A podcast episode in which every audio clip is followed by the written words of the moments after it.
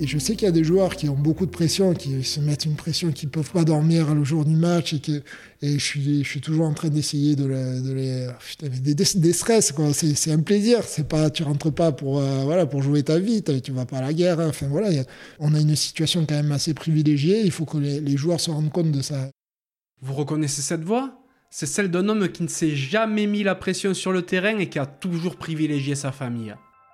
Je suis Johan Zuckmeyer et vous écoutez La Cravate, le podcast rugby où on prend le temps de discuter avec des personnalités extraordinaires. C'est un peu une bulle intemporelle où on s'autorise à échanger sur leur parcours unique parsemé de réussites et parfois d'énormes coups durs. Originaire de Marvejols en Lozère, mon invité est d'abord attiré par le foot et découvre le rugby un peu plus tard avec ses copains du village. Il intègre en suivant le sport-études d'Issoire et le club de Béziers en Crabos. Il y gravit les échelons jusqu'à faire son premier match de top 16 à 20 ans lors d'un derby contre le rival narbonnais. Après la descente du club en Pro D2, il y passe trois saisons, s'aguerrissant et prenant de l'épaisseur dans l'effectif. Alors convoité par des clubs de l'élite, il s'engage en 2008 avec l'US Dax où il passera une saison. S'ensuit un passage à Montauban marqué par la double rétrogradation administrative du club et l'essence dernier en fédéral, contraignant les joueurs à trouver un point de chute en urgence. C'est ainsi que mon invité signe à Carcassonne, sans se douter qu'il en deviendrait plus d'une décennie plus tard une figure emblématique. Vous l'avez certainement deviné, j'ai rencontré Joël Kofi. Infatigable guerrier, Joël a pris sa retraite de joueur après 17 saisons de rugby pro. En pleine phase transitoire et habile de ses mains, il lance son entreprise dans les aménagements extérieurs. Alors qu'il est plutôt réservé, j'ai adoré échanger avec Joël. Son état d'esprit est d'autant plus remarquable qu'il a pris le parti de décliner des offres parfois très alléchantes, tant sportivement que financièrement, pour préserver l'équilibre et le bien-être des siens. Si ce podcast vous plaît, n'hésitez pas à le noter 5 sur 5 sur Apple Podcast ou la plateforme de votre choix, à laisser un commentaire sympa et à le partager autour de vous. Ça fait super plaisir et ça aiderait vraiment la cravate à se faire reconnaître. Vous pouvez également soutenir mon travail via vos tips en vous rendant sur le lien en description de l'épisode. Trêve de bavardage et place à la conversation.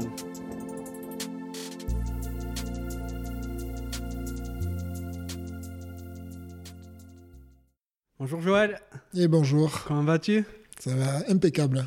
Un temps un peu pluvieux aujourd'hui là pour ta venue. Je crois que tu nous as apporté la pluie. Ouais, c'est ça. Dans les Pyrénées, il fait souvent pas super beau et du coup, je t'ai amené ça un peu euh, à Carcassonne parce qu'aujourd'hui, effectivement, on est chez toi, près de Carcassonne. Tu as une super jolie maison d'ailleurs où tu habites avec ta petite famille. Tu dois être au top. Tu étais un peu loin du stade, non, quand même? Oh, franchement, en voiture, en 5 minutes, on y est. Non, je suis assez, c'est vraiment accessible, c'est proche de tout. C'est un très beau, joli village, disons. Ah ouais, c'est vraiment joli. Je remercie et je salue Aline Coste, un ancien coéquipier à toi, redoutable deuxième ligne, avec qui donc tu as joué à, Carcassonne, qui nous a mis en contact. C'est un super gars dans la vie de tous les jours, mais euh, sur le terrain, il était quand même très très rude, non? Ouais, ouais, bah, j'ai souvent joué avec lui. Alors, on s'est rencontrés, je crois, une ou deux fois quand il était à Bourg-en-Bresse. Bon, bah, il a perdu, donc euh, il en garde des mauvais souvenirs. Mais moi, euh, voilà, c'est toujours des bons souvenirs. Après, il vaut mieux l'avoir avec nous. Ah oui, il vaut, il vaut vraiment mieux. Tous ses adversaires le diront, je pense. En tout cas, je suis super content de venir te rendre visite car euh, tu es un joueur au parcours étonnant, en définitive, parce que tu as pris ta retraite à la fin de la saison 2020-2021, suite à près de 400 matchs en pro. Et l'une de tes particularités, au-delà de ton énorme vaillance sur le terrain et de ton incroyable régularité, parce qu'on en parlera après, tu as fait quasiment que des saisons pleines, c'est le fait que tu effectué la majeure partie de ta carrière en Pro D2, malgré de nombreuses sollicitations, je suppose, pour euh, rejoindre l'étage au-dessus. Donc il me tarde vraiment de parler de tout ça, de ta carrière, de ton parcours, de tes à côté. Mais euh, avant tout ça, j'aimerais savoir de quoi rêvait le petit Joël. Franchement, j'avais pas d'ambition euh, spéciale de devenir un joueur professionnel. J'avais vraiment envie de, de, profiter, de me faire plaisir et voilà, déjà, euh, le plaisir, il passe par les copains, surtout quand tu es jeune. Donc, j'ai atterri au rugby euh, à cause ou grâce aux copains, disons. j'ai commencé d'abord par le foot. Et euh, bon, bon j'étais pas mal au foot aussi, mais j'ai fini par le rugby parce que mes collègues étaient au rugby. Donc, je me suis mis petit à petit, je viens de Lozère, je ne sais pas si tu es au courant, mais je viens de Lozère. Alors dans ce, ce, département, il n'y a pas trop de rugby, il y a pas trop, il y a plus de foot. Donc c'était assez spécial. voilà, c'était une entente et il fallait faire quand même beaucoup de kilomètres pour aller s'entraîner. C'est pas, c'est des conditions assez, assez spéciales, disons. Ouais, t'as attaqué le rugby où? Dans quel club? À Marvejol. Donc euh, j'étais à l'école de rugby à Marvejol. Euh, voilà. Après, euh, je suis passé par une entente puisque après en junior, tu n'as plus de junior au niveau de, au niveau du club, donc tu es obligé de faire une entente entre plusieurs villages. Enfin voilà, c'était spécial, mais bon, cette ambiance du rugby m'a toujours plu et voilà, j'ai su dès que j'ai commencé que bon, je pouvais essayer de voilà d'avancer là-dedans. T'étais quel genre de gamin? Très, euh, très timide, réservé. Je pense que je le suis encore, bon, même si ça a changé, ça évolue avec le temps, mais c'est ma, voilà, ma personnalité qui est comme ça. Mais euh, il n'empêche que petit, j'étais très timide. Bon, je bossais, voilà, assez quand même costaud en soi, donc j'avais quand même des bases pour jouer au rugby, disons.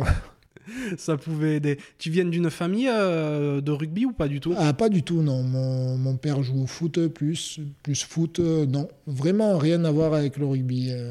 Ça s'est fait vraiment naturellement et, et voilà, et j'y suis encore. Donc, T'es plutôt pas trop mal tombé. Voilà, que des bons souvenirs. Ouais, qu'est-ce qu'ils faisaient tes parents comme euh, métier? Euh, Ma mère est ergothérapeute, mon père est ingénieur agronome. Bon, après ils sont divorcés, donc euh, voilà. Je vivais, enfin je vivais avec ma mère. À partir de 15 ans, donc après le collège, donc pour le lycée, je suis parti en sport-études à Issoire donc euh, vers Clermont-Ferrand, vraiment de l'autre côté quoi. Euh, bon voilà, ça s'est proposé parce que j'avais des amis encore une fois euh, qui allaient là-bas, donc on s'est dit pourquoi pas y aller ensemble, disons. Et j'ai fait un sport-études à Histoire et je suis parti après sur Béziers, toujours au sport-études pendant deux ans pour terminer le lycée, disons. J'ai passé mon bac à, à Béziers, à Jean Moulin, donc. Et euh, c'est à ce moment-là que j'ai commencé à jouer à Béziers euh, en junior. Donc euh, j'ai été recruté par Béziers en junior et j'ai suivi le, cursus voilà, de toute junior Réchelle, enfin Crabos, Réchelle, Espoir, voilà.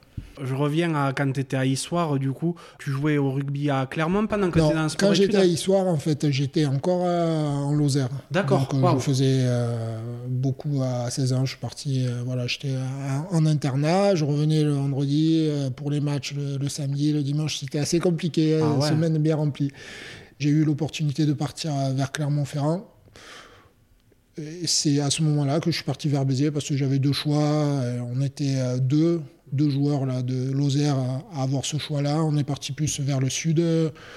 Bon, écoute, euh, après, euh, ça s'est fait euh, peut-être comme ça parce que j'étais en sélection régionale et, du coup, la sélection régionale du département de Lozère dépend de la région du Languedoc-Roussillon. Donc, je suis assez logiquement venu vers, vers Béziers, disons plus que Clermont. Bien sûr. Et puis, tu avais plus d'attaches aussi dans le coin, ça te permettait de te rapprocher de la maison. alors après, peut-être le soleil aussi. Euh, là, il y a beaucoup de choses qui étaient. Je connaissais déjà pas mal de personnes sur Béziers, donc j'arrivais dans un, environnement que je connaissais, disons. Mhm. Quand tu arrives à Béziers, tu fais Crabos, Réchelle, Espoir. Tu es intégré au centre de formation à ce moment-là ou pas du tout? Donc la première année, euh, j'étais au, au sport-études donc à Béziers. Donc j'étais à l'internat. Je jouais à Béziers. Et le week-end, du coup, je dormais au centre de formation. Donc c'était pareil, assez chargé. J'avais beaucoup de va-et-vient entre tout. Donc, du coup, je me suis dit que euh, autant rentrer au centre de formation directement à Béziers. J'ai arrêté le sport-études parce que déjà, j'avais passé l'âge. J'ai mis du temps à avoir mon bac, il faut savoir ça. et euh, voilà. Euh, j'ai intégré le centre de formation. Déjà, beaucoup plus d'entraînement suivi, disons, par rapport au club et tout ça. Et c'est un cursus dans le cursus professionnel voilà, pour devenir rugbyman, disons. Dans le même temps, quand tu as intégré le centre de formation, tu as poursuivi tes études ou tu étais Oui, oui j'ai poursuivi mes études, donc j'ai passé mon bac ES euh, e et je suis parti, euh, enfin je me suis engagé euh, en STAPS, disons, à Montpellier tout en suivant le rugby à Béziers. Donc c'était pas évident. Je, dormais à Béziers, je faisais des allers-retours à Montpellier, tout ça. Ça n'a pas duré longtemps parce que là, c'est à cette époque-là que j'ai commencé à jouer en, en une. Donc euh, j'ai eu un choix à faire, disons, entre euh, le rugby et les études qui étaient assez éloignées. C'était assez, assez compliqué à gérer. Donc, au bout d'un moment, j'ai freiné les études et je me suis consacré au rugby. Ouais. Parce que tu l'évoques, tu as intégré l'équipe 1 à Béziers à 20 ans et ton premier match, c'est un derby. C'est ça, c'est ça. Alors j'ai intégré, euh, si tu veux, ça faisait déjà un an que j'avais intégré l'équipe. Je, m'entraînais avec les pros euh, tous les jours euh, et je jouais le week-end avec les espoirs. Enfin voilà, je faisais partie intégrante de l'équipe, enfin de l'équipe, du groupe, disons.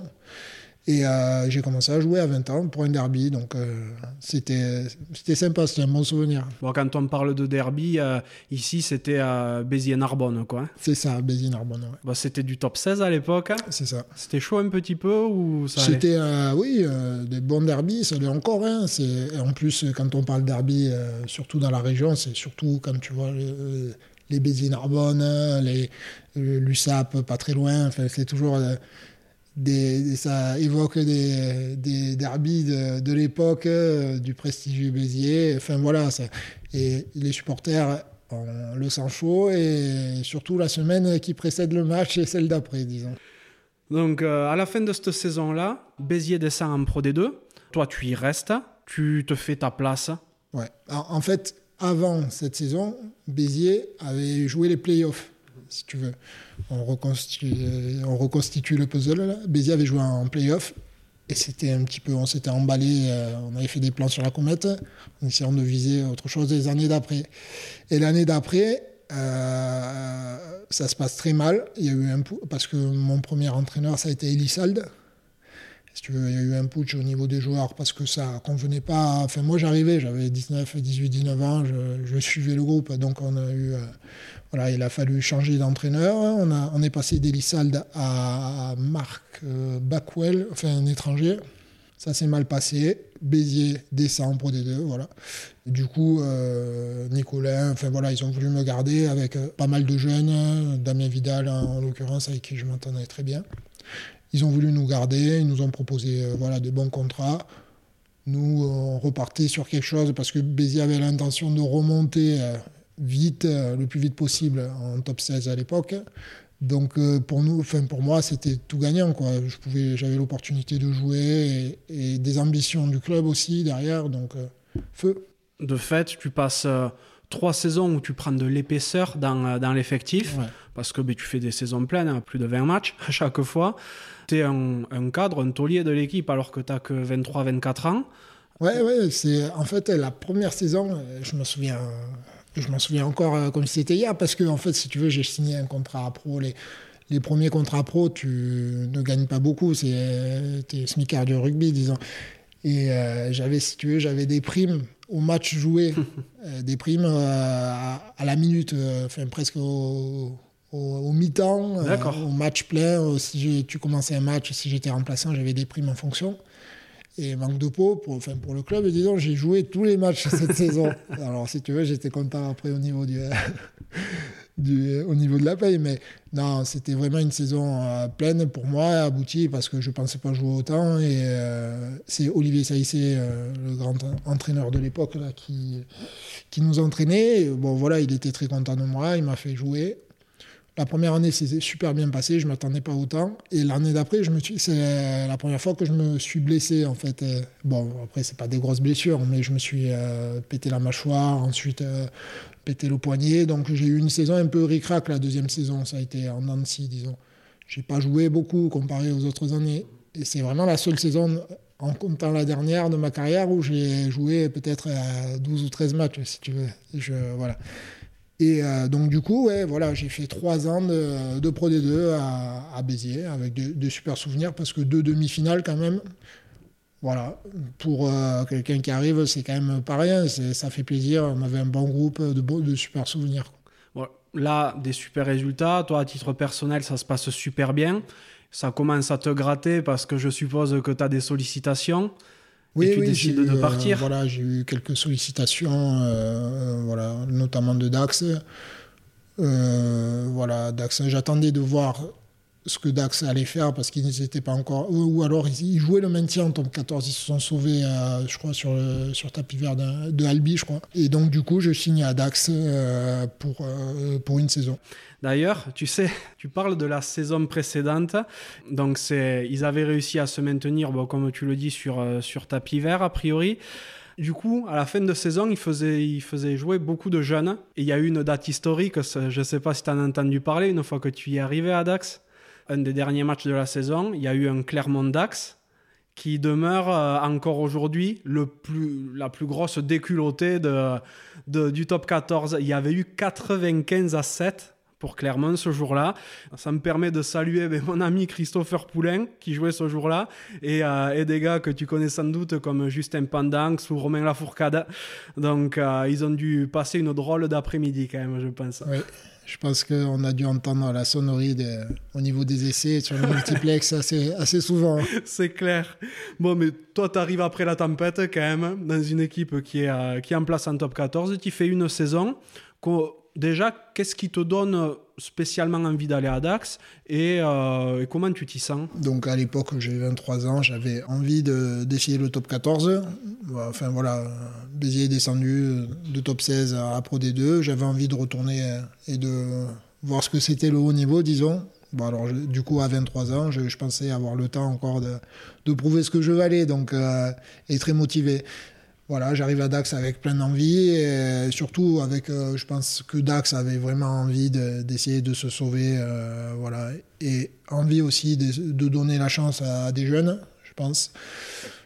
On fait une première partie de saison qui, euh, a été assez bonne parce que on, était, on était dans le milieu de tableau et en deuxième partie, on, voilà, on chute voilà, on passe de la, voilà, du milieu de tableau au fin fond et sans, sans savoir comment ni, comment ni pourquoi c'est arrivé. Il y avait quand même de bons joueurs à Dax. Il y avait des super joueurs euh, qui tenaient la baraque. Et moi, j'ai eu l'opportunité de jouer. J'ai joué pas mal de fois. Beaucoup de, enfin voilà, j'ai joué pas mal. Et euh, Thomas Liévremont m'a fait confiance à l'époque.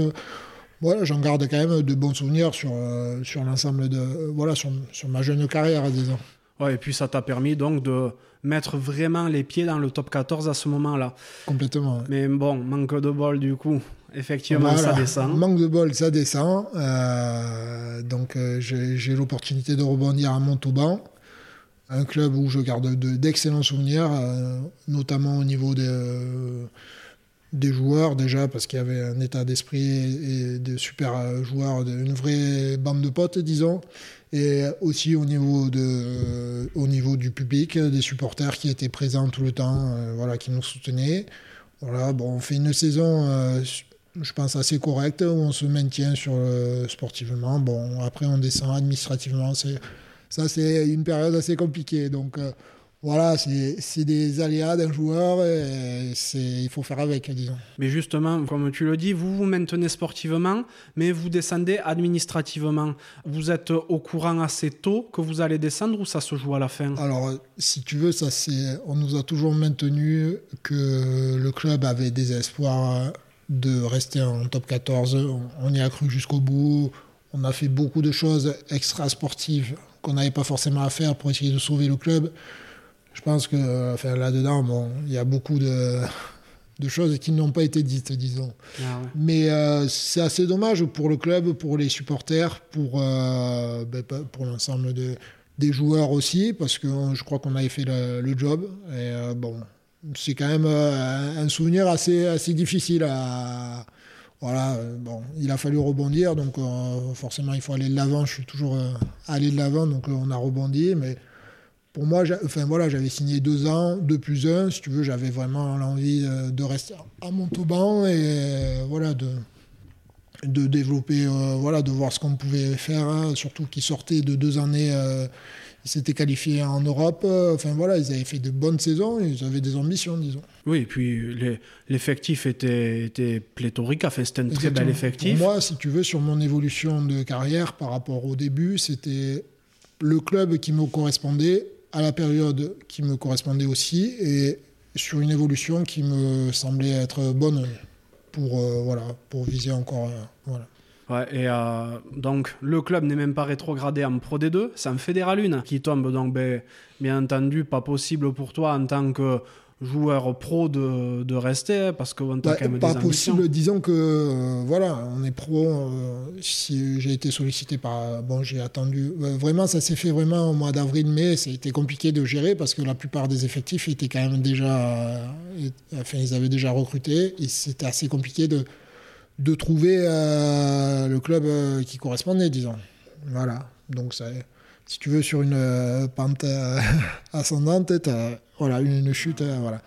Bon, il a fallu rebondir, mais c'est les choses, des choses qui arrivent. Et là, Et Carcassonne. là, Carcassonne arrive, euh, Christian, euh, Christian Fra- Labitte, hein. Christian Labitte, euh, Frédéric Calamel, ainsi que d'autres viennent nous voir à Carca parce que je n'étais pas le seul, le seul joueur, disons. On a fait, euh, on a fait un covoiturage, disons. avec notamment Laurent Delboulbès. Laurent Delboubès, euh, Félix Loubouris, euh, Emmanuel Etienne, euh, Cédric Rosalin. On était quelques-uns, donc euh, voilà, ça s'est fait. Ils ont eu un prix de groupe. voilà. Ça s'est fait. Écoute, euh, moi j'en suis, j'en suis satisfait maintenant, à l'heure où je vous parle. Mais euh, voilà, j'avais d'autres ambitions, mais c'est normal. Ouais, et d'ailleurs, ben, tu parles d'un- d'un prix de groupe hein, avec le sourire. Euh, vous aviez des agents à l'époque, je suppose. Euh, oui, Vous aviez tous le même ou euh, la plupart, oui, on avait Ouais. le même, oui. D'accord, donc du coup, ça, ça a aidé pour tous partir vers le même club. quoi. Euh, donc tu arrives à Carca qui est en train de se structurer. C'est cette année-là qui monte de Fédéral 1 à Pro D2 ou c'était l'année d'avant? C'est l'année justement, justement pour signer à Carca, on était dépendant du fait que euh, Carca monte en Pro D2. Du coup, on a attendu un petit peu le- qu'ils jouent leur demi et qu'ils gagnent leur demi pour, euh, pour officialiser la chose, disons, et signer le contrat. Mais euh, on était encore dépendant de ça. Ok. Du coup, bon, voilà. Donc c'est à ce moment-là un club qui n'est pas forcément structuré pour le rugby pro, qui ne connaît pas le rugby Ouais, pro ouais. comme il est actuellement. Comment euh, toi qui arrives de top 14, tu ressens ça? Alors, c'est un club qui, euh, qui aussi venait de monter, euh, en trois ans, ils sont montés de deux niveaux, parce qu'ils étaient en Fédéral 2. Donc, euh, Fédéral 2, ils montent en Fédéral 1, ils loupent la montée la première année en Pro D2. La deuxième année, enfin, ils montent. C'est quand même une, une ascension assez fulgurante, Incroyable, si on peut dire. Donc, euh, le club n'avait pas forcément les infrastructures, comme tu as dit. Ça a été assez compliqué à gérer, euh, je pense, pour le club, mais voilà, ils ont fait face et depuis, ça fait euh, maintenant 12 ans qu'ils sont Pro D2. Donc le club a grandi, s'est structuré à son rythme, doucement mais sûrement par rapport à certains autres clubs, disons. Ouais, mais toi qui arrives de, Alors, de oui, Sapiac, ah oui, oui, qu'est-ce que tu te dis en, en tombant là? C'était assez, euh, c'était assez bouleversant pour, euh, pour beaucoup de mes euh, coéquipiers qui venaient de, de Montauban, notamment Manu, Etienne, Laurent aussi. Qui, euh, Alors moi, j'avais, je connaissais beaucoup de joueurs ici parce que je suis de Béziers, c'est pas très loin. J'en connaissais beaucoup qui euh, a précédemment joué à Béziers avec moi. Donc j'arrivais dans un, j'arrivais dans une équipe où voilà, je connaissais du monde. Il y avait Guy Janard, euh, Momo Benbout. J'avais, des- enfin, je connaissais beaucoup de joueurs. Donc pour moi, j'arrivais quand même euh, dans quelque chose que je connaissais déjà. Mais les, les joueurs à, côté de moi ne connaissaient pas du tout le système, la manière de fonctionner, parce que c'était une, une manière assez, euh, assez atypique, disons. Euh, souvenir de ce premier stage de pré-saison qu'on fait à Gruissan. Euh, Alors Christian, euh, pour ceux qui le connaissent, c'était c'était assez fabuleux. C'était un stage euh, plus de cohésion que de rugby. Disons que euh, voilà, clairement, euh, le stage à Gruissan, on n'a pas, enfin voilà, on avait entraînement le soir euh, entre 7h et 8h et après on allait faire euh, faire boire un coup, euh, voilà, c'était pour euh, la cohésion déjà, c'était basé sur la cohésion. Mais le reste de la journée, on ne faisait pas grand chose. Donc euh, les, les mecs, ils n'étaient pas habitués à ça. Les mecs qui étaient pros, euh, voilà, qui, arrivaient, qui se levaient euh, le matin à 8h pour aller à la muscu. Là, euh, le matin, il n'y avait pas grand-chose. L'après-midi, pas grand-chose. Il faisait trop chaud. Le soir, entraînement et après apéro. Parfait. voilà. Les vacances en fait quoi. C'était compliqué à gérer pour certains. Et euh, bon, vous commencez à jouer quand même, l'air de rien, parce qu'il n'y a pas que le stage de pré-saison. La première saison se passe plutôt bien, parce que vous finissez quoi 7-8e par là? Ouais, ouais, on finit 7-8e. Euh, voilà. D'ailleurs, sorti de ce stage, on fait un match amical contre Montpellier, où on prend 60 points, je crois. tu vois, ça, ça s'annonçait très mal. Mais euh, oui, euh, sur la première saison, je crois qu'on avait quand même un, gros paquet d'avant, un, buteur assez fiable la personne de, Cédric Rosalin. Euh, voilà, on avait quand même la, base pour, pour la Pro D2 à l'époque qui se basait beaucoup sur un jeu d'avant c'était en plein, euh, en plein dedans, quoi, disons. C'était bien ciblé, disons. Et d'ailleurs, Cédric Rosalin, si je me rappelle bien, il avait joué à Narbonne aussi à l'époque. Oui, Cédric est originaire euh, de Narbonne, euh, ou Veillant, exactement. Et... Oui, oui, Donc il, était passé chez le frère ennemi. C'est ça, c'est ça. Mais beaucoup de similitudes, enfin voilà, beaucoup de, de, points communs entre tous les clubs parce que les joueurs se connaissent tous dans la région. Ouais, ouais. Donc ben voilà, vous vous maintenez haut la main la première saison. Toi, ben, euh, tu es encore sur une saison pleine, hein. tu fais entre 25 et 30 matchs. Mais bon, ça, je vais pas le répéter à chaque fois parce que c'est un peu euh, le propre de ta carrière. C'est-à-dire que toutes les saisons, tu oscilles entre 25 et 30 matchs avec une régularité de, métronome. Mais avec euh, Carcassonne, les résultats fluctuent un petit peu. Il y a des années où c'est bon, vous maintenez plutôt, plutôt facilement. D'autres où c'est plus compliqué, vous allez chercher le, le maintien plus vers la fin de la saison. Il y a des saisons où vous vous qualifiez aussi. Comment toi, tu t'inscris dans ce, dans ce collectif et dans cette fluctuation de résultats? Je crois que le, alors Carcassonne a, ses qualités, le club de Carcassonne a ses qualités, il a ses défauts. Le, le, ce que je peux reprocher à Carcassonne, c'est juste le fait de ne pas avoir de vision à long terme. C'est pour ça que sur mes 11 ans de, de joueurs à, Carcassonne. Je, sais que tous les deux ou trois ans, on a, on a, connu des situations un peu compliquées au niveau de, des fois du sportif, des fois administratif. Il n'y a jamais eu, euh, y a jamais eu de, voilà, de, vision sur de projet. Et là, c'est ce qui est en train de se mettre petit à petit. Et euh, ce sont des choses qui s'améliorent. Alors voilà, ce voilà, ça arrive comme ça, mais ce sont des choses qui sont en train de se, de se régler petit à petit. Et je crois quand même que le club, à, 11 ans, a, quand même une, une, assise euh, dans ce championnat de Pro D2, disons. C'est un club euh, voilà, sur qui on peut compter, qui a, certainement ses défauts, mais qui a aussi des qualités. Et d'une saison à l'autre, euh, les deux premières saisons se sont très bien passées. Donc le club a voulu viser peut-être autre chose. C'est peut-être un peu emballé sur certains joueurs ou certains choix. Ça a été compliqué, je crois, la troisième année. C'est aussi, comment, je ne sais pas comment on peut dire, c'était quand même un club assez familial avec des joueurs issus de la région, donc qui, qui aimaient faire l'apéro, se voir. Et quand tu passes de ce monde-là à un monde professionnel où, où, les joueurs ont besoin de, venir le matin faire la muscu, d'avoir un, emploi du temps assez précis et qu'ils ne l'ont pas, eh ben, ça se passe forcément à un moment mal. Quoi. Donc euh, c'est, ce qui est assez difficile, c'est d'allier les deux, parce que même dans un monde pro, euh, des fois ça ne marche pas non plus. Et euh, voilà, c'est pour ça qu'il y a eu des saisons assez compliquées, je pense. Voilà, ça s'est quand même réglé sur le terrain parce qu'on a réussi à se sauver euh, une paire de fois, mais ce sont des choses qu'il faut avancer aussi. Alors, euh, puis il y a eu des, petites crises de croissance, quoi, et puis c'est normal. C'est ça, c'est ça. Alors, euh, par rapport à un club comme Vannes, qui a peut-être d'autres ambitions ou qui est monté après, après Carcassonne et qu'on voit évoluer et aussi qui a derrière le, le, soutien de, toute une région, je pense, de, de voilà, d'un public aussi c'est des, euh, des, évolutions différentes, mais je pense que Carca est, enfin, voilà, est à sa place là Ouais, complètement. Et euh, ben toi, du coup, plus à titre personnel, tu es sollicité pour aller dans d'autres clubs. Pourquoi tu cèdes jamais aux sirènes? Ben, Si tu veux, euh, quand je suis arrivé à Carcassonne, du coup, j'avais 25 ans. Mhm.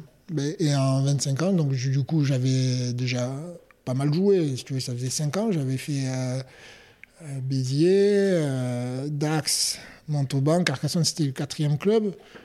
Au bout d'un moment, je me suis dit, il faut que tu arrêtes de bouger. Quoi. Je suis pas du tout du genre à bouger chaque année. je suis plutôt du genre à m'installer dans un club pour essayer de, faire évoluer le club et d'évoluer aussi avec lui, voilà, d'amener quelque chose. Et euh, voilà, on s'est posé la question avec ma femme. À un moment donné, il faut peut-être essayer de se poser, d'essayer de, d'amener ce qu'on peut amener au club, d'essayer de développer le club et d'arrêter de bouger pour bouger. C'est surtout ça. Mais euh, du coup, ça te chauffe euh, pas à nouveau de repartir en top 14 ah, Si, j'ai eu beaucoup, beaucoup de sollicitations de, beaucoup de clubs. Je crois que je suis le roi des sollicitations, si on peut dire. Euh, j'ai eu beaucoup d'opportunités. Alors après, j'ai pas trop, j'ai pas de regrets parce que je ne suis pas le genre de mec à avoir des regrets sur, sur mes choix de carrière. Alors ma carrière est ce qu'elle est, mais voilà, après j'avais eu une opportunité surtout de partir en Angleterre qui ne s'est pas fait. Et sur celle-ci, par contre, j'ai un petit peu de regret parce que j'aurais aimé connaître euh, le championnat anglais et voir ce que ça m'aurait apporté. J'aurais aimé ça. Voilà, ça s'est pas fait. bon, après, j'en ai eu d'autres, mais ça, c'est quand même quelque chose que, que j'aurais aimé vivre. Ouais. C'était où en Angleterre? À Leicester. Leicester. Ah oui, bah oui c'est plutôt pas mal, ouais, effectivement. Non, non, c'était bien. J'étais sur une shortlist. Euh, je les avais rencontrés. Euh, on s'était vus à Toulouse. Enfin voilà, il y avait beaucoup de choses qui étaient avancées. On n'était que deux joueurs. Si tu veux, les Anglais, ils font beaucoup de de listing. Ils vont voir les joueurs français, ils les suivent. Pendant deux ou trois ans, j'avais eu un suivi et euh, voilà, j'arrivais comme dans un étau, sur, on n'était plus que deux, si tu veux. Et bon, le choix, il s'est fait comme ça, mais c'est la vie. du coup, j'ai avancé. voilà, après, j'ai eu d'autres opportunités, mais je suis resté à Carcassonne. J'ai eu une opportunité à un moment donné où j'ai signé 4 ans à Carcassonne derrière. J'ai eu une grosse opportunité. Euh, je crois que c'était. Qu'est-ce que j'avais? J'en ai eu un paquet. à Bayonne, j'ai failli retourner à Bayonne, et j'avais Grenoble aussi, et Pau.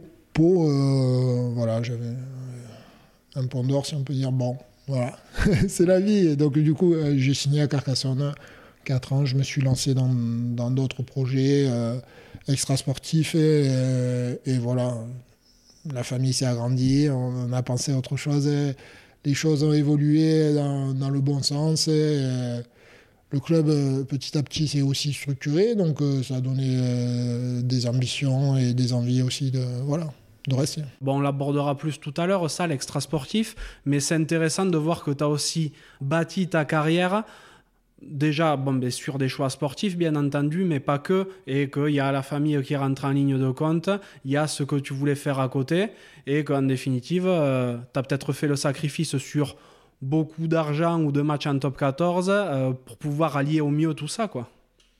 Oui, c'était euh, pour moi c'est pas un sacrifice, hein, franchement. J'ai connu le, haut niveau. Euh, enfin voilà, la Pro D2 c'est quand même un beau championnat hein, qui a vachement évolué. J'ai eu une évolution de, de dingue en, en, 11 ans à Carcassonne, mais en étant avant à, Béziers, euh, j'ai une, euh, enfin, franchement, l'évolution de la Pro D2, c'est un truc, euh, c'est hallucinant. Hein. et c'est surtout au niveau de la, de la, structure des clubs que je vois l'évolution. au niveau des entraînements, des timings, au niveau aussi de, individuel des joueurs, la préparation des mecs. Enfin voilà, c'est un tout, mais c'est le rugby pro, disons. Ouais, complètement. Et c'est vrai, à la fin de la saison 2020-2021, tu tires ta révérence à 36 ans, après près de 400 matchs en pro, dont 262 avec Carcassonne. T'es fatigué de jouer T'as plus envie?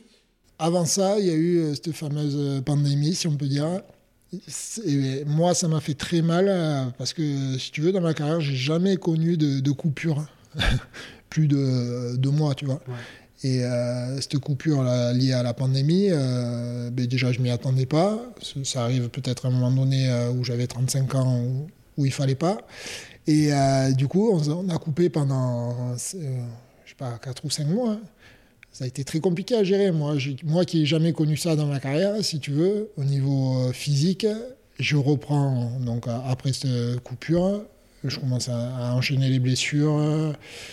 En fait, il ne faut pas que je m'arrête.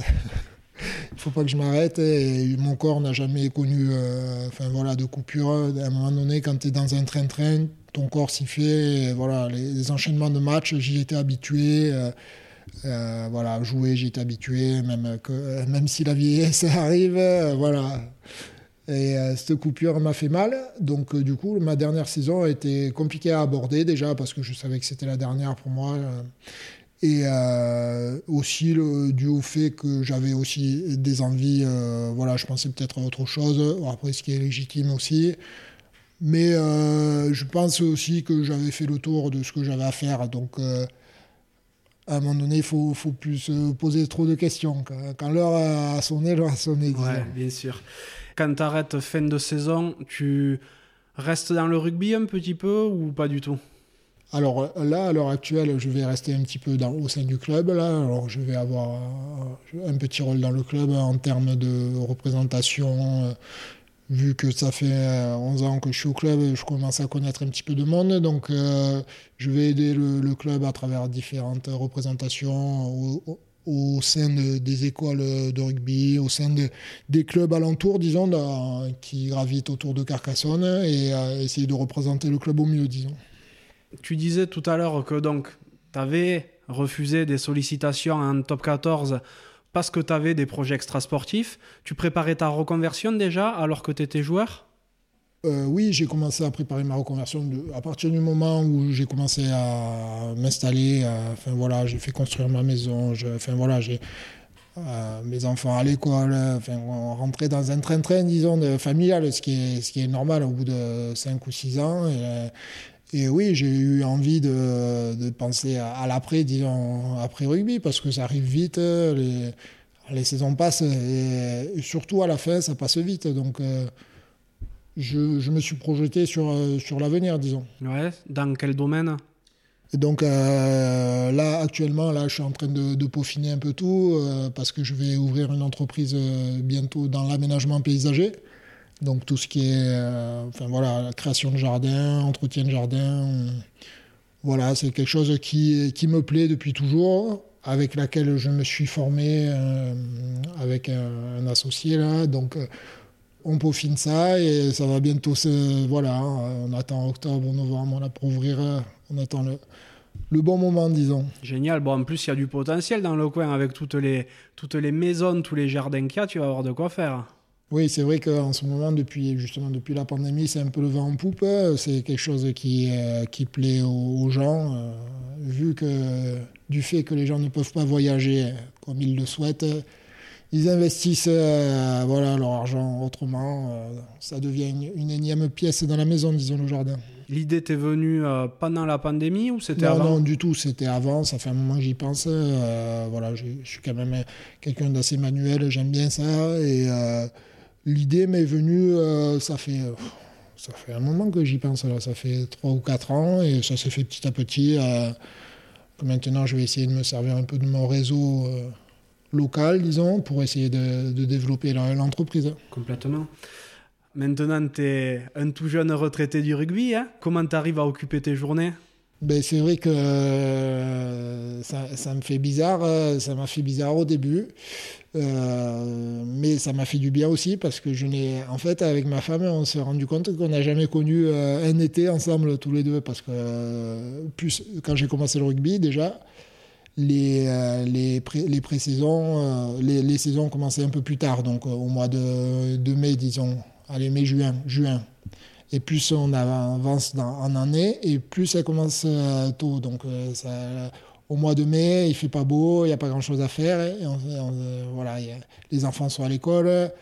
Il y a beaucoup de choses qui font que euh, les vacances qu'on a, les congés qu'on a au mois de mai, eh ben, on les passe soit à la maison, soit on s'éloigne pas trop à cause du temps, disons.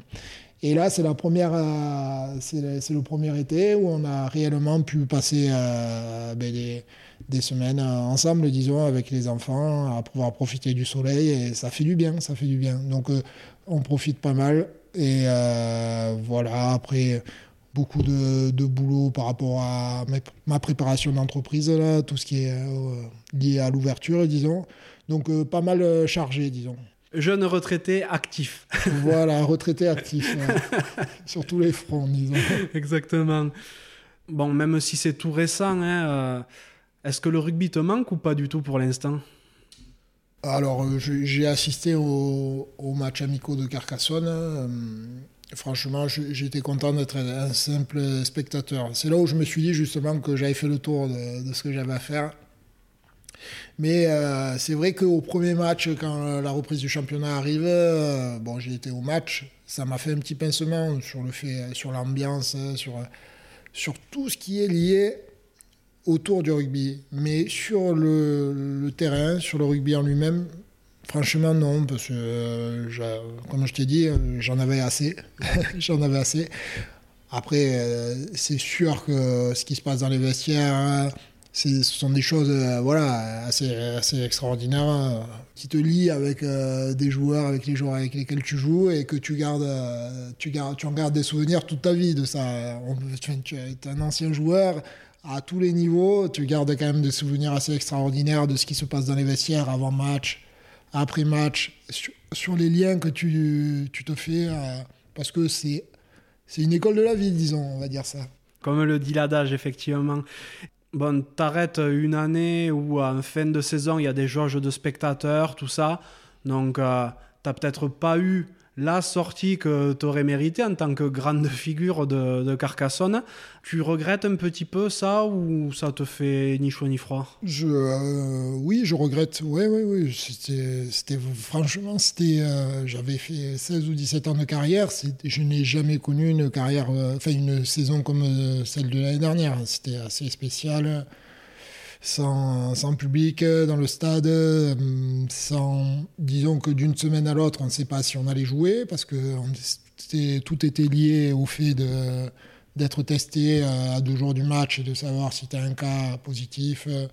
Enfin voilà, il y avait beaucoup de choses liées à la pandémie, ce qui est, ce qui est complètement normal, mais sur la manière de fonctionner au quotidien, c'était des choses euh, assez, assez compliquées à gérer, disons. Je vais essayer de retenir que le positif de cette saison parce que c'était euh, voilà, assez particulier. Mais euh, ces, derniers matchs, euh, voilà, j'ai pu amener ma famille. ma famille a pu me voir. Voilà, alors c'était quand même moins normal, disons. Fais-toi faire une, une licence de, de, deux jours là et, euh, et, tu rentres à la 77e, tu sors à la 79e juste pour avoir ta standing ovation. Non, mais là, tu vois, sur le dernier match, le club euh, m'a fait faire le coup d'envoi. Voilà, j'ai pu euh, remercier le public. voilà, je remercie d'ailleurs le club et, et voilà, c'était un moindre mal mhm. ouais, par rapport à la fin de la saison dernière qui était voilà. Ouais. Compliqué. Eh oui, oui. Donc on a parlé un petit peu de comment tu occupais tes nouvelles journées, ton nouveau quotidien, mais qu'est-ce que tu aimes faire dans la vie? Alors euh, je suis, euh, comme je te disais, je suis quelqu'un d'assez manuel, je passe beaucoup de temps à bricoler. Alors, euh, donc, ce qui n'est pas évident maintenant avec les enfants. Je passe aussi beaucoup de temps avec les enfants, parce que à l'âge où ils ont, il faut les amener à droite, à gauche aux activités. Enfin voilà. Et euh, aussi, euh, je prépare l'avenir. Euh, je crois que quand on est joueur, on ne se rend pas compte de, de, tout le temps libre qu'on a, disons. Parce qu'on en a beaucoup. Et, et, là, je suis passé de l'autre côté, si tu veux. Donc là, je me rends compte que du temps, en fait, j'en avais beaucoup, mais là, j'en ai plus, quoi.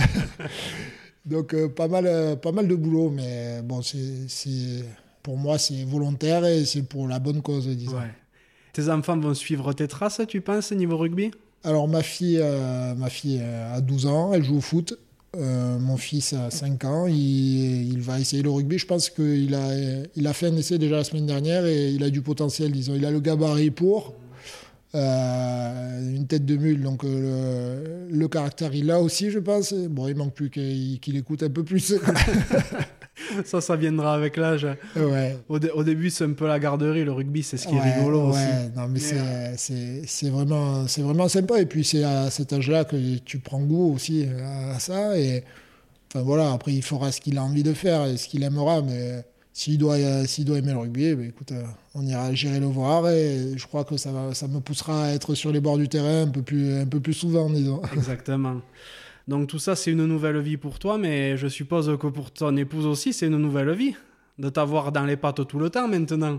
Ouais, mais détrompe-toi parce que justement, elle me voit moins souvent qu'avant. C'est ça qui est assez euh, paradoxal. C'est que, comme je te disais, on avait beaucoup de temps. Donc, euh, alors, c'est du rugby parce que tu as besoin d'avoir des plages de repos, euh, voilà, liées au physique. tu as besoin de te reposer pour les matchs. Du coup, on est souvent à la maison quand on est joueur, mais là, quand tu passes de l'autre côté, il faut bosser, quoi. Donc, il te faut il te faut y aller. Et du coup, ma femme euh, se rend compte qu'elle me voit moins souvent qu'avant. Vous avez été ensemble depuis le début de ta carrière? Ouais, Oui, oui, on se, on se suit. Enfin, disons qu'elle me suit. On est ensemble depuis, euh, voilà, maintenant. Euh, un bon moment, on va, va pas se tromper dans les dates. Hein.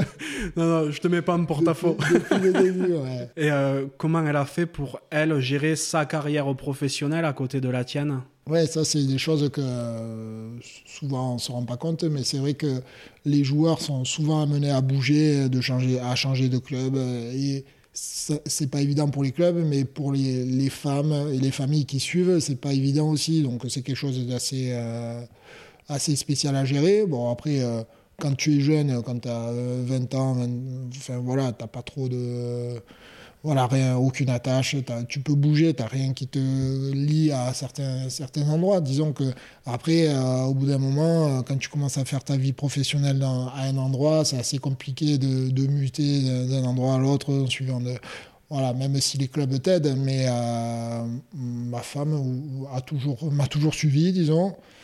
Et, et c'est bien fait, c'est fait une vie professionnelle, voilà comme elle l'aime. Voilà, elle est dans, dans, les assurances, du coup ça lui plaît, c'est quelque chose qui, qui, est, voilà, qui lui plaît, qui est, où elle s'épanouit dedans. Après, là aussi, les assurances, c'est le genre de travail où ben, tu peux trouver un peu partout. donc euh, c'est un avantage aussi. Oui, et puis euh, elle est assez commerciale, elle a la fibre commerciale, du coup elle peut trouver assez de...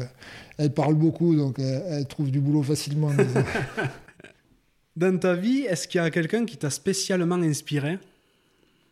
Euh, j'ai pas de. Euh, j'ai pas j'ai jamais été fan trop de certains joueurs. Alors j'ai des joueurs qui m'ont marqué euh, parce que ce sont des, des, joueurs, je pense, qui ont quand même qui ont quand même eu une carrière assez extraordinaire, des mecs comme du comme Betsen, et puis c'est des joueurs aussi qui ont un peu ce style de jeu que j'ai, qui sont plus, voilà, si on parle de rugby, qui sont plus basés sur voilà, euh, la défense, euh, les choses un peu. le rugby un peu à l'ancienne, disons, si on peut dire. Je crois que c'est un ensemble de joueurs euh, qui, qui, que j'aime bien. Alors, on est toujours dans la même catégorie de joueurs. Un mec comme Mako, avec sa carrière assez aussi énorme et avec, je pense, beaucoup d'humilité. Ce sont des joueurs qui m'ont, marqué, qui m'ont, plu et qui, voilà, où je me suis assez euh, disons, euh, dont je me suis inspiré, disons. Et dans, dans la vie civile, hors rugby, il y a des, gens qui. Des, personnages qui résonnent en toi? Ouais, alors après, si on parle d'attrait rugby, je pense qu'il y a aussi des entraîneurs qui m'ont marqué, qui m'ont qui m'ont, euh, disons, qui, voilà, de, bons entraîneurs que j'ai eus. Je pense qu'Olivier Saïssé a été un, un entraîneur, euh, voilà, alors après j'avais 20 ans, je remets dans le contexte, disons, donc euh, j'arrivais d'espoir. Un mec comme Olivier Saïssé avait, avait connu toute l'épopée de, Béziers à l'époque en étant joueur, après en étant entraîneur. Avait, euh, il, arrivait de Clermont-Ferrand, c'était vraiment voilà, le, king un peu de. voilà.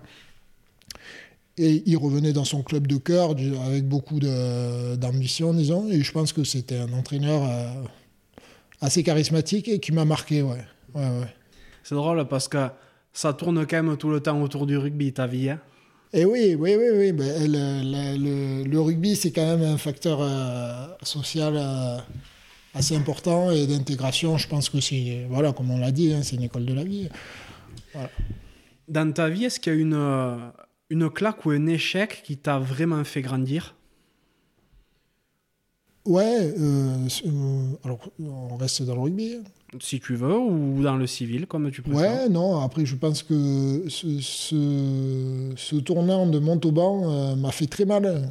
Comme je te dis, nous a, on a eu du mal, les cinq joueurs là qu'on était, on a eu du mal à rebondir après ça, parce que c'était vraiment voilà, un arrêt brutal un peu dans, dans une carrière. hein. Moi, j'avais 24 ans. j'avais- Enfin, voilà, il fallait euh, vraiment. Et je pense que ce qui ne tue pas rend plus fort. Donc, euh, euh, voilà, on a rebondi à l'étage inférieur, mais ça nous a. Voilà, il y a beaucoup de joueurs là qui ont fait euh, Manu. C'est mon voisin, si tu veux. Donc, on, est devenus amis, on est, on est très proches. Et euh, voilà, ça nous a fait évoluer dans notre façon de voir aussi le rugby. Dans notre façon aussi d'aborder pas mal de choses au niveau en termes de rugby de, de, vision, disons, de- des clubs. Maintenant, on se méfie un peu, voilà, on a plus tendance à se méfier, à, voir évoluer, surtout que plus ça va, et plus on se rend compte que le rugby est en train d'évoluer, de changer, alors à bien, en bien ou en mal, mais on voit des choses qu'on n'aurait pas vues il y a 20 ans. Peut-être que c'est des situations... euh, Enfin voilà, c'est un autre débat, disons. Bien sûr, mais ça vous a permis quand même de vous rendre compte que une minute, euh, vous pouviez être les, les kings et la minute d'après, plus grand chose, quoi. Non, mais ce qui est sûr, c'est que quand tu es dans la lumière, disons, c'est une sphère, c'est un petit monde. hein, quand tu es dans la lumière du rugby, euh, enfin voilà, il y a beaucoup de choses qui tournent autour de toi, et dès que tu passes de l'autre côté, euh, voilà, ça va très vite dans un sens comme dans l'autre. hein. Alors après, ça, je, enfin moi, je suis pas quel- quelqu'un qui a besoin de ça. Je vis ma vie, enfin voilà, j'ai pas besoin. De... Mais ça va, ça va très vite. hein. Ouais. Dans ta vie, quel est l'accomplissement dont tu es le plus fier, autant euh, à nouveau dans la vie civile ou dans le rugby ou... Non, non, moi je suis très fier de, de la famille que j'ai. Je pense qu'on a fondé, fondé une belle famille avec ma femme et mes enfants.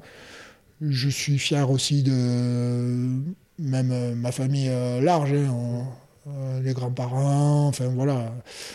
Fier du cercle d'amis que j'ai de mes amis d'enfance que j'ai su garder, que voilà, avec qui on s'est jamais quitté, disons. Voilà, moi je suis fier de, voilà, de, ce qu'on a accompli, avec ou euh, avec certains regrets bien sûr, mais toujours, euh, moi je suis toujours, j'avance sur, le, sur euh, la chose d'après. J'ai beaucoup de projets et je, je me projette pas mal. Disons, ma femme me dira calme-toi, mais il faut de tempérament dans la dans un couple. Ouais, quelqu'un de très positif et qui avance tout le temps, quoi, en définitive. Ouais, ouais, surtout, ouais, euh, comme je te dis, euh, des fois il faut, euh, il faut pouvoir me freiner, mais je suis toujours quelqu'un à aller de l'avant sur, sur beaucoup de choses, disons. Ouais. Si tu pouvais reparler au petit Joël qui faisait ses premiers pas sur un terrain de rugby, qu'est-ce que tu lui dirais?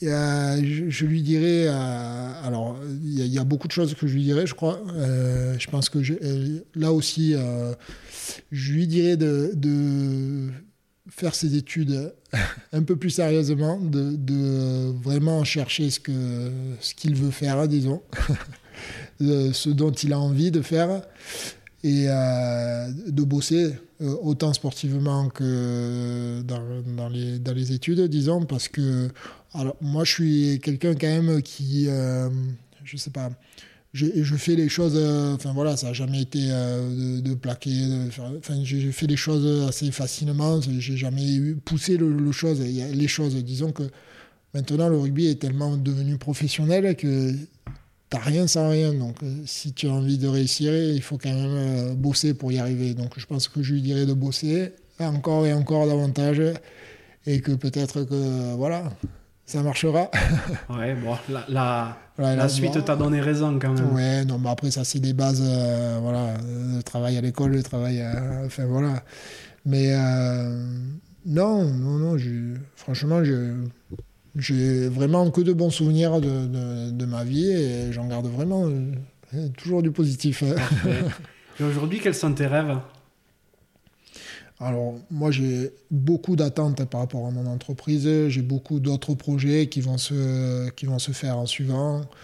Euh, j'ai envie de, réussir euh, mon après-carrière euh, aussi bien que j'ai réussi ma carrière, disons. Donc, de mon point de vue. Donc, euh, j'ai euh, ouais, j'ai des ambitions qui sont. euh, voilà, j'ai des ambitions extrasportives. Enfin, voilà, dans la vie de tous les jours et j'ai envie, envie de mener ça à bien. voilà. On va essayer de faire le maximum pour, en tout cas. Et justement, le fait d'attaquer cette nouvelle vie, est-ce que tu l'attaques avec autant d'appétit que quand tu étais joueur ou bah, tu redoutes de ne pas être aussi motivé ça aussi, j'ai toujours joué, moi, par passion, par plaisir. Ça n'a jamais été euh, voilà, aller jouer pour euh, gagner de l'argent, pour se. Voilà. Moi, ça a toujours été un plaisir. Je, je, me suis toujours levé avec la banane pour aller à l'entraînement. Et euh, c'est vrai qu'à la dernière année, j'avais moins ce, ce truc-là. J'avais moins envie de, de, me lever le matin pour aller m'entraîner, enfin, surtout quand il pleuvait, surtout dans le froid et le vent de Carcassonne. Et là, je retrouve euh, tout ce plaisir, toute cette envie dans, ben, voilà, dans mes nouveaux projets. Et c'est ça qui, qui me fait avancer, moi. C'est ça qui me fait avancer. Et je, voilà, je vais tout faire pour y arriver, disons. Qu'est-ce que tu aimerais que les gens dont tu as croisé la route, que ce soit à Béziers, à Montauban, à Carcassonne, à Dax, retiennent de toi? Euh, Franchement, euh, j'espère qu'il. Franchement, c'est assez compliqué comme compliqué, hein. non, euh, j'espère qu'ils garderont des bons souvenirs de moi parce que j'ai pas. Euh, voilà, je suis quand même quelqu'un d'assez euh, simple. voilà, le rugby, c'est avant tout le plaisir et cette camaraderie, disons. moi, c'est ça là qui peut me manquer à un moment donné parce que c'est vraiment une sphère. c'est vraiment une bulle. On est dans une bulle quand on va aux entraînements tous les jours ce sont des choses, euh, voilà, j'aime rire, hein, j'aime, euh, voilà, un petit peu la connerie entre joueurs, là on se fait des blagues. Voilà, j'aimerais qu'ils gardent euh, ce souvenir de moi, de quelqu'un qui se prend pas la tête, qui est pas là pour. qui bosse, que le jour des matchs, il fait son boulot, enfin voilà, qui, voilà, les jours de match, enfin voilà, je m'y projette à fond, mais j'ai pas j'ai jamais eu de pression tant avant de rentrer dans un match moi avant de rentrer dans un match je peux déconner je peux et, je sais qu'il y a des joueurs qui ont beaucoup de pression qui se mettent une pression qui peuvent pas dormir le jour du match et que et je suis toujours en train d'essayer de, les, de des, des, stress quoi c'est un plaisir c'est pas tu rentres pas pour euh, voilà pour jouer ta vie tu vas pas à la guerre hein. enfin voilà il y a toujours euh, on a une situation quand même assez privilégiée. Il faut que les, joueurs se rendent compte de ça. Ah, voilà. Donc euh, moi, j'aimerais bien que voilà, qu'ils gardent cet esprit, euh, ce, ressenti sur moi, disons. Quelqu'un qui, a toujours fait son travail sérieusement, sans se prendre trop au sérieux. Voilà, sans se prendre. Exactement, tu as, tout résumé. C'est de faire les choses bien pour, pour le bien du collectif avant tout, parce que je pense que le rugby, c'est quand même un sport collectif avant d'être individuel c'est ça aussi qui, je trouve que le rugby change un petit peu dans la manière dont les joueurs ont à, aborder euh, la manière un petit peu individuelle le rugby. Ce sont les choses euh, du professionnalisme, voilà. Alors après, pour moi, quand même, le rugby, euh, tu peux avoir 15 mecs ultra professionnels, tant que tu n'as pas ce lien qui te lie entre, entre les joueurs, tu n'arriveras pas à grand-chose. Et les, les, les, belles équipes, euh, on, enfin, on les, on les ressent, on le ressent vite, ce lien euh, collectif qu'il y a et qui, qui transparaît dans, dans, les matchs, disons. Et pour moi, voilà, les, ça, ça fait, ça fait une grosse différence. Ben on, on s'en rend compte quand, euh, quand on a vu dans le passé certaines équipes qui alignaient des, des étoiles et qui n'arrivaient pas à gagner un match en définitive. Quoi. Là, moi, je repense, je repense bon, euh, voilà, à Castres, qui était une équipe à un moment donné qui, sur laquelle personne ne comptait et qui, euh, qui, va, voilà, qui est championne de France avec euh, une belle bande de, copains. Enfin, après, voilà, il y a une équipe comme Toulon qui a réussi à enchaîner trois, trois Coupes d'Europe, enfin, voilà, et des championnats. Alors, certes, il y avait des stars, mais je pense que le ciment de l'équipe, c'était vraiment, vraiment, était vraiment très fort et qu'il y avait autre chose qu'une équipe de stars. Il y a vraiment quelque chose qui, qui transpirait de, de, cet effectif-là. Complètement. Mais tu sais, le, podcast s'appelle La Cravate et il y a une question à laquelle tu dérogeras pas hein, parce que je la pose à absolument tous mes invités. Euh, c'est à quoi voudrais-tu mettre une cravate? Euh, Bonne question. Hein. non, mais comme je te disais tout à l'heure, euh, je pense que le, côté un petit peu individualiste des joueurs qui, qui se retrouve de plus en plus. Je pense que c'est voilà, c'est de perdre un petit peu l'esprit du rugby, disons, parce que c'est quand même un, sport collectif euh, où, euh, où les individualités, mis une par une, ne représenteront pas jamais une, une équipe, disons. Non, mais je pense que l'individualité est en train de, de, de, déborder, disons, sur le collectif. Et je pense qu'il faut quand même ne pas oublier que ce sport est avant tout un sport collectif. Voilà. C'est quelque chose aussi qui peut se transposer dans la société, en définitive. Complètement. Euh, on va mettre une cravate à la société, disons. C'est vrai quoi. Ouais. Non, on, devient peut-être aussi de plus en plus individualiste aussi. Oui, oui, oui. Alors euh, les choses sont faites peut-être pour ça, euh, de manière assez générale, mais voilà. Il y a, je suis plus, euh, alors peut-être à l'ancienne, disons. oui, donc effectivement, c'est une, une, jolie cravate. Et d'ailleurs, en parlant de ça, quand je suis arrivé, tu m'expliquais en off que euh, tu risquais de peut-être pas avoir trop de voix parce que ta voix, justement, avait changé il y a une dizaine d'années quand tu avais pris une grosse cravate en match. Exactement, ouais. en parlant de cravate. Ouais.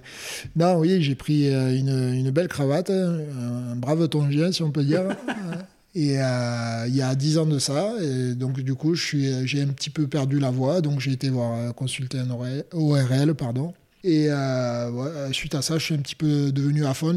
Ma voix a changé, et euh, je le ressens surtout l'hiver où je perds, j'ai des, extinctions de voix assez fréquentes et je ne peux pas hausser le ton. Donc euh, euh, ma femme est contente, mes enfants sont contents, mais bon, moi un peu moins. Comme quoi, il n'y a, pas, a pas besoin de crier pour, pour se faire exactement, entendre. Exactement, ça c'est sûr. Qui est-ce que tu aimerais que j'invite sur un prochain podcast? On reste dans la région ou euh, Non, on, reste dans le rugby. Après, où tu veux. Ouais, parce que euh, alors euh, je te dis que j'ai connu quand même certains phénomènes. Je pense qu'il y en a un en particulier qui joue encore, mais ça va être compliqué parce qu'il est très loin d'ici. C'est mon ami Alexandre Dardet, qui a un gros potentiel, une grosse connerie, beaucoup de bordel dans sa vie. ça peut être assez marrant. C'est le genre de mec qui va acheter une baguette et il, euh, très simplement, et il y arrive toujours des histoires en, allant chercher sa baguette. D'accord. Voilà, d'une, d'une simple chose arrive une, beaucoup de péripéties et, tu peux tu peux rigoler. Euh. Ah, il peut y avoir des histoires fantastiques. Il peut y avoir hein. d'énormes histoires, oui. Ah ben j'irai volontiers lui rendre visite. Alors il joue maintenant? Alors, il me semble qu'il joue à Carqueran ou la Seine, je ne sais plus exactement. C'est un des deux, quoi. Donc, bon, voilà, dans le sud. Et c'est quand même euh, un mec qui gagne à être connu. Disons que j'ai été chargé de, euh, de le prendre en voiture là, les premières semaines où il est arrivé parce qu'il n'avait pas encore la, voiture du club. Et, et, comme chaque année, on partait euh, donc en stage à Gruissant, ce fameux stage à Gruissant. Sauf que là, c'était dans un camping. Donc, on avait tous des tentes pour dormir pendant une semaine dans le camping, sauf euh, Monsieur Dardet, qui arrive avec un espèce de sarcophage, euh, si on peut dire, de l'armée, là, une espèce de lit de camp, là, avec une moustiquaire autour, euh, sans... il dormait la belle étoile, disons. Oh là là Mais c'était quand même quelque chose d'assez extraordinaire. Hein. et c'était euh, des barres de rire, disons. Oh, ça annonçait quelque chose d'assez, euh, d'assez grandiose. Oh purée, il me, il me tarde de, d'entendre, de l'entendre raconter des saucisses. Le roi du karaoké et le roi aussi euh, du tatouage, si ah ouais il, tatouait les autres ou il se tatouait lui? Ah, les deux. D'accord, ok. bon, il doit y avoir des dossiers de ce point de vue-là, je pense. Ouais, ouais. Là, là, il y a tout ce qu'il faut. Bon, alors en, euh, en 17 saisons pro, t'en as vu quand même, t'en as vu passer, autant des coéquipiers que des matchs disputés. Est-ce que tu as euh, un souvenir en particulier, peut-être d'une ambiance ou d'un match qui te vient en tête comme ça? Franchement, j'en ai plein. J'ai plein. J'ai des histoires énormes. Mais franchement, euh, après, j'ai pas trop. Ma femme te le dira, j'ai pas de mémoire. Mais je me souviens de, de plein d'anecdotes, disons que voilà, comme celle-ci et c'est ça qui est, fabuleux dans le rugby, c'est qu'on garde quand même d'extraordinaires souvenirs. Je me souviens du coup de mon, premier match, là, ce fameux derby, où le stade était vraiment plein à Béziers. C'était euh, pour moi c'était assez extraordinaire pour moi quand même, qui avait 19 ans. Là. Cette ferveur qu'il y avait autour de ce derby. Et, voilà qu'on a réussi à gagner. Que, j'ai joué un petit peu et, voilà. après, je, garde aussi des bons souvenirs de de, Carcassonne ou le premier derby contre Narbonne où le stade, voilà, il y avait, je crois, 10 000 personnes ou un peu pas loin dans un petit stade comme Carcassonne. voilà, c'était assez extraordinaire. Mais je garde aussi des, souvenirs un peu moins, tu vois, à Carca, on a enfin je crois que c'était la quatrième, la quatrième année, on a joué contre La Rochelle. Et ce fameux match que l'on gagne à la fin, La Rochelle a une pénalité, il loupe la pénalité, notre arrière récupère le ballon dans l'embut, il attend que le gong de la, sirène sonne pour sortir dans l'embut en ballon mort. Tout le monde entend la, sonnerie de fin, sauf l'arbitre central. Du coup, l'arbitre donne euh, renvoi 22 renvoi 22, on tape le renvoi 22. De la faute de, de Carcassonne, repénalité. Oh là là. Mais c'était quelque chose d'assez. Euh, enfin voilà, tout le monde avait halluciné. Et euh, c'est le premier match qu'on fait rejouer. Et on rejoue contre La Rochelle. Et à la fin de la saison, La Rochelle monte, si tu veux. D'accord. Nous, c'était le match justement où on, enfin c'était la saison où je crois on n'était pas loin de la de la descente. Bon, on s'était sauvé avant. À l'époque où on a rejoué le match, on s'était sauvé un petit peu avant. Du coup, ça nous enlevait un petit peu de pression. Mais euh, ce match-là, si tu veux compter pour nous par rapport au point comptable, par rapport voilà, au maintien. Et vous avez réussi à le rejouer grâce à la Ligue On a fait rejouer le, match. C'était la première fois qu'on faisait rejouer un match pour une faute arbitrale quand même. Et ça, c'est des souvenirs assez, enfin, assez marquants quand même parce que franchement, tout le monde, même les joueurs de La Rochelle avaient arrêté de jouer, on se serrait la main. Sûr on se serrait tous la même, euh, la main. On était euh, l'arbitre, les arbitres de touche, enfin voilà, ils étaient tous partis. L'arbitre central nous fait retaper. assez aberrant. C'est quelque chose qui peut plus arriver au moins. Ça, avec la vidéo, c'est euh, un des problèmes qui peut plus y avoir. Et c'est grâce, peut-être grâce à ça que voilà qu'il y a eu la vidéo après. Bon, ça faisait un moment que ça poussait pour avoir la vidéo. Mais des choses comme ça, quand même, c'est assez grave. Après, l'erreur est humaine, mais encore une fois, tu prouves pas par une vidéo qu'à un moment donné, tu peux pas. Voilà, les, les, disons, les bases sont là, les vidéos sont là, et il faut s'appuyer sur ça. Donc Joël, notre échange touche à sa fin. Donc je vais moi retourner dans mes montagnes et toi te laisser t'occuper de ta petite famille parce qu'en plus il y avait la rentrée scolaire là. Donc euh, je suppose que tu as du pain sur la planche. Ouais, ouais, ouais. Mais si tu peux reprendre le mauvais temps en partant, ce serait pas mal. Ouais, je, vais essayer. non, non, mais euh, c'est vrai qu'il y a eu la rentrée scolaire, donc euh, voilà. Le, et demain le rugby pour le petit, donc euh, le week-end va être assez chargé, ouais. Bon, ben génial. En tout cas, je te remercie vraiment de m'avoir reçu. C'était un super moment. Je sais en plus que ben, tu n'es pas du genre à t'épancher sur ta vie, ta situation pendant plus d'une heure. Donc, je vais te souhaiter une super continuation. J'espère et je ne doute pas du fait que ben, ton entreprise va décoller quand elle démarrera et que tu t'éclateras dans ta nouvelle vie. Ben, je te remercie et euh, j'espère aussi que la cravate va aussi euh, s'épanouir comme, comme, comme elle se doit, disons. Ben, c'est gentil, merci beaucoup, à bientôt Joël. Merci, au revoir. Merci d'être encore là et d'avoir écouté cet épisode jusqu'au bout. J'espère sincèrement qu'il vous a plu. Si tel est le cas, ce serait super sympa de le noter 5 sur 5 sur Apple Podcast et de le partager autour de vous. Ça m'aiderait à encore plus le faire reconnaître et à convaincre de nouvelles personnes à jouer le jeu de la cravate. Si vous laissez un commentaire, sachez que je les lis tous. Aussi, si vous pensez que la cravate mérite d'être soutenue, vous pouvez faire un don en suivant le lien qui est dans la description de l'épisode. Pour me contacter, vous pourrez me trouver sur LinkedIn ou Instagram en recherchant Johan Zuckmeyer. Vous pourrez aussi facilement trouver le podcast sur Facebook et Instagram. A bientôt pour un nouvel épisode de la cravate.